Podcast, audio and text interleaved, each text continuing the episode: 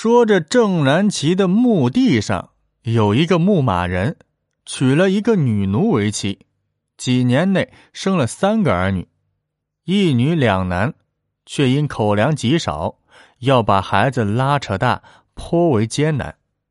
夫妻商量着，与其让孩子忍饥挨饿，不如送出去，图一条活路。大女儿已经十一岁了。出落也是高挑，托个主家出去物色，被送到了刑部一名姓曹的思源家中做奴婢。曹思源是个精细人看这个女孩拾到干净了，居然是个美人坯子，两只乌溜溜的眼睛有灵动之光，对夫人说：“这个女孩好生培养，只怕是个尤物。”不能只做个奴婢，于是为她取名叫慧兰。也怪慧兰运气好，曹夫人也是奴婢出身，心地善良，对慧兰心心相惜，有时间就教她读书识字。慧兰聪明勤快，很快就跟曹夫人学会吟诗作赋，还能运算理财。几年过去。慧兰出落的亭亭玉立，果然是一个出众的美人。曹思源与夫人计划，再过一年就将她纳为小妾。恰好此时，刑部秋审处出现了空缺，而曹思源盯这个位置很久了，自然不肯放过这块肥肉。可是这块肥肉可不是想吃就能吃的。垂涎三尺的人多了去了，想争得这个缺，非得找到一个靠得住的关系不可。如今朝中最能办事的只有和珅了，群臣之中，他和皇上走得最近，又懂得说话。有些事别人跑断了腿，对他来说只是一句恰逢其时的话。何况。这种小吏的职位，对和珅来说更是不费吹灰之力的事。但是，如何跟和珅攀上关系呢？送银子，送的少了，和珅根本不会理会；送的多了，自己未必送得起呀。而且，送的银子未必能让和珅动心。想来想去，想出了一个妙招。和珅还没有小妾，自己若能忍痛割爱，将慧兰作为敲门砖，势必要有把握的多。曹思源千辛万苦把和珅请到自己家中，倒也不含糊，单刀直入道：“下官有一义女，叫做慧兰，长得有几分姿色，又聪明伶俐，琴棋书画、吟诗作赋无所不通。”又通情达理，能打理家事。大人若不嫌弃的话，想送给大人做妾，不知小女有没有这个缘分？当即引了慧兰过来。和珅一见慧兰，心根猛地一跳，惊呆了。倒不是慧兰长得三头六臂，五官出奇。而是在和珅眼里，这活脱脱的就是一个更年轻的敦嫔呐。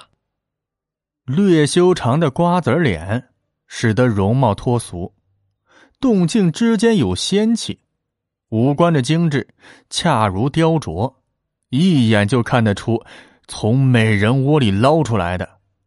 微微弯腰施礼，魅力散发，让人如痴如醉。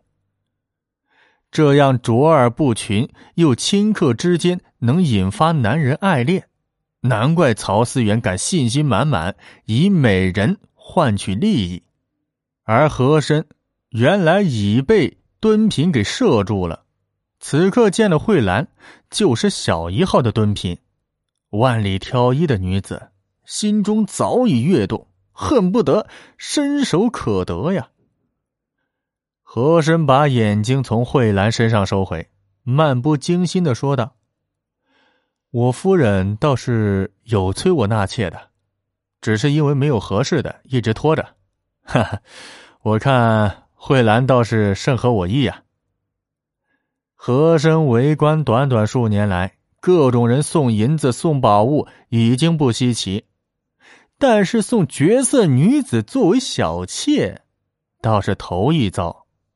权力就好像一块吸铁石，真的可以把任何好东西都给吸过来。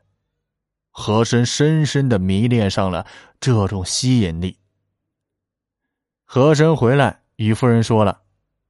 夫人说道：“既然是您自己满意的，早日迎娶过来就是。只要能够持家，多一人照顾您，我何乐而不为呢？”冯继文几次与和珅谈过，纳一个小妾来照顾和珅。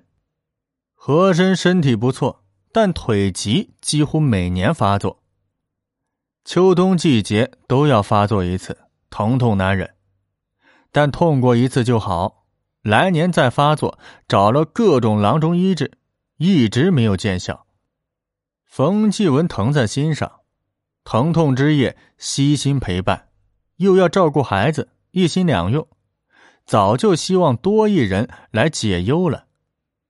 当下和珅说道：“我看慧兰举止优雅，颇有教养，据说还会理财，应该是个不错的女子。”夫人，你可以调教她的。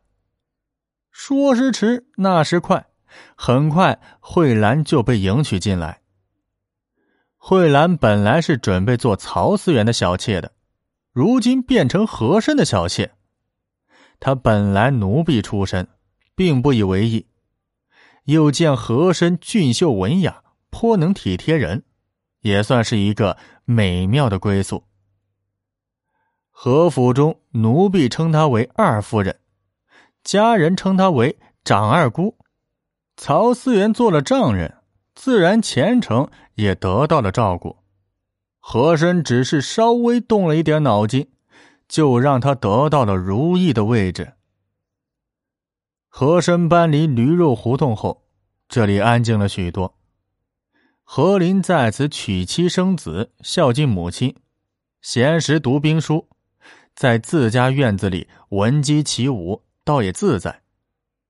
这一日，胡同里出现了许久不见的和珅的轿子，和府顿时热闹起来。丫鬟们惊喜的在院子里传唤：“和爷来了，和爷来了！”和珅已经成为钮钴禄氏家族的顶梁柱、定心丸。和林早已迎了出来。后母武弥氏听得和珅来了，一面急得出来，一面又拿起镜子，左右端详时道：“怕是哪里有收拾不妥当了，暴露出了自己初老的不堪一面。”当他迈着着急又端庄的步子从厢房出来，却见和珅、和林兄弟已经进来，二人气宇轩昂，顾盼生姿。心里又一咕咚，这俩如果是自己亲生的，那该是何等的美满呢？和珅忙打千问安，还未开口，武迷氏就叫道：“你总算来了，你是不是我儿子呀？总不让我见一面？人都说你在什么什刹海的王府建的比皇宫还漂亮，也不让我去看一看。”和珅赶紧上前止住，说道：“额娘，这话可不能乱说，有话到里面去说。我给你带了冰片和虫草，冬天多滋补。”武迷氏说道：“是呀，今天我好不容易逮住你一回，正要把话说清楚。”和珅朝何林使眼色，何林忙扶着武迷氏进去。边走边说：“今天哥哥是来给我贺喜的，我们先谈正事，一会儿让哥哥多陪你说话。”武迷氏说话没有遮拦，再加上心中有怨气，就更无顾忌了。兄弟俩都知道他的脾性，但何林跟他更亲近，也能容忍他。武迷是不吃这一套，说道：“你们能有什么事？”不就是你升官吗？我可不稀罕。你们官升的越大，就越冷落我，只怕将来兄弟俩都住到皇宫里去，把我一个人扔在了这里。今天和珅过来，是因为和林身为吏部给事中，为五品官。虽然不大，但毕竟是人生大事，和珅特来贺喜，并叮嘱在吏部为官的事宜。兄弟俩相视一笑，和珅和颜悦色道：“好，好，好，我们兄弟俩先陪你聊聊。”